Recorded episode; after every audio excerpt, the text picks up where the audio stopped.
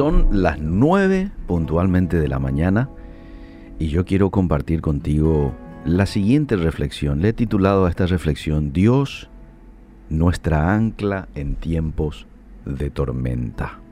Dios, nuestra ancla en tiempos de tormentas. Eh, Hebreos capítulo 6, versículo 17, habla de que por lo cual queriendo Dios mostrar más abundantemente a los herederos de la promesa la inmutabilidad de su consejo, para que por dos cosas inmutables en las cuales es imposible que Dios mienta, dice el verso 18, tengamos un fortísimo consuelo los que hemos acudido para asirnos de la esperanza puesta delante de nosotros. Escuchan por esta parte, la cual tenemos como segura y firme ancla del alma y que penetra hasta dentro del velo, donde Jesús entró por nosotros como precursor, hecho sumo sacerdote para siempre, según la orden de Melquisedec. Tenemos como segura y firme ancla del alma. ¿Quién no experimenta tormentas? ¿El Hijo de Dios? No, el Hijo de Dios también experimenta tormentas. El que no le es fiel a Dios experimenta tormentas, pero también el que le es fiel a Dios. Ya sea que se trate de eventos meteorológicos, traumas emocionales o algún tipo de crisis en nuestro entorno, todos nos enfrentamos a circunstancias con las cuales tenemos poco control. Hay tormentas que terminan rápido, Conoces esas tormentas que llueve así fuerte, cinco minutos y termina. Pero hay otras tormentas que parecen interminables. Algunas tempestades causan poco daño, otras dejan una gran devastación a su paso. Ahora, ¿de dónde vienen estas tormentas? Y me refiero a las tormentas de la vida. Muchas de esas tormentas las atraemos por las decisiones erradas que hemos tomado en el pasado. ¿Mm? Otras, en otras ocasiones, son causadas por las acciones de otra persona. Nada tiene que ver conmigo. Es por una acción de otra persona. Puede ser que el diablo haya provocado algún problema, ¿por qué no? Para distraernos, para hacernos daño, para desviarnos del camino correcto. Y hay momentos en que el trabajo de Dios en nuestra vida requiere una tormenta para cumplir un propósito especial. Mira qué interesante, hay muchos orígenes de las tormentas de la vida. ¿Por qué permite el Señor tormentas en nuestras vidas? ¿Te preguntaste alguna vez esto? Bueno, las dificultades tienden a hacer que nos enfoquemos en Dios. Esto es lo bueno de pasar por momentos de dificultad. Hace que me enfoque en Dios. En ocasiones si seguimos bien no vamos a mirar hacia, hacia arriba. Pero cuando Dios permite estas circunstancias a tu vida, entonces cuando miramos al cielo y decimos, Señor, aquí estoy. Puede ser también que en muchas ocasiones Dios quiere llamar nuestra atención porque hay un pecado con el que nos quiere confrontar o con la cual tenemos que lidiar.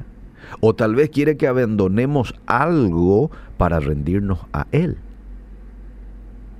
Puede ser también que desee conformarnos a su imagen, como dice Romanos 8:29, o porque quiere equiparte para que le sirva mejor.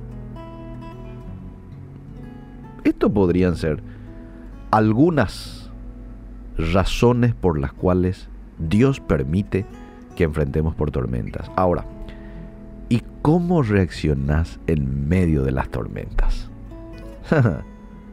¿Cómo reaccionás? Bueno, aquí también hay una variedad de respuestas, porque están los que reaccionan con queja. Ay, ay, ay. ¿Cuándo lo que va a pasar esto? Yo que le sirvo a Dios, yo que soy obediente y mirad lo que tengo. Quizás haya personas que creen erróneamente que Dios está tratando de hacerte algún tipo de daño. Por eso es que permite esas tormentas. Otros quizás reaccionan en medio de las tormentas luchando con Dios, porque no me gustan las dificultades por las que estoy pasando. Y otros probablemente reaccionan demostrando falta de confianza en Él, en vez de tener la seguridad de que está trabajando para bendecirme. No, demuestro falta de confianza. Ahora, un buen consejo amable oyente, es de que en esos momentos de tormentas, conocer las sagradas escrituras es crucial para el Hijo de Dios. ¿Sabes por qué? Porque así como leíamos hace un momento el texto de eh, Hebreos capítulo 6, verso 17, la palabra de Dios es ancla inconmovible en las tormentas. Podemos confiar en ella porque al igual que Dios nunca cambia, nunca cambia. Y otra cosa muy importante en medio de las tormentas es la oración. A medida que tu tormenta crezca, permití que tu oración, tu vida de oración se potencie. Crece la tormenta en intensidad, crece mi vida de oración o crece la intensidad de mi oración. Y eso nos muestra como ejemplo nuestro Maestro, Jesucristo. Lucas 22, 44. Y estando en agonía, la agonía es un sufrimiento de muerte. Estando en esa situación, en agonía, oraba más intensamente. Y era su sudor como grandes gotas de sangre que caían hasta la tierra. Cuando se levantó de la oración y vino a sus discípulos, los halló durmiendo a causa de la tristeza y les dijo, ¿por qué duermen? levantaos y orad para que no entréis en tentación. Eso hizo como dos veces y después Jesús ya les dice, bueno, duerman si quieren, ya ha llegado mi hora. Lo vemos ya un Jesús fortalecido, a un Jesús equipado, preparado para afrontar todo lo que tenía que afrontar. ¿Y qué hizo eso? ¿Cómo es que él se equipó? Y a través de la oración, a través del acudir a su Padre en un momento de mucha susceptibilidad de mucha tristeza, de mucha angustia, a tal punto de pasar por un proceso de agonía. Entonces Jesús ante el sufrimiento y la tristeza elige aumentar el grado de su oración. Los discípulos ante la tristeza deciden aumentar el grado de su dormir. Durmieron, dormían, muy distinto a la reacción de nuestro Maestro.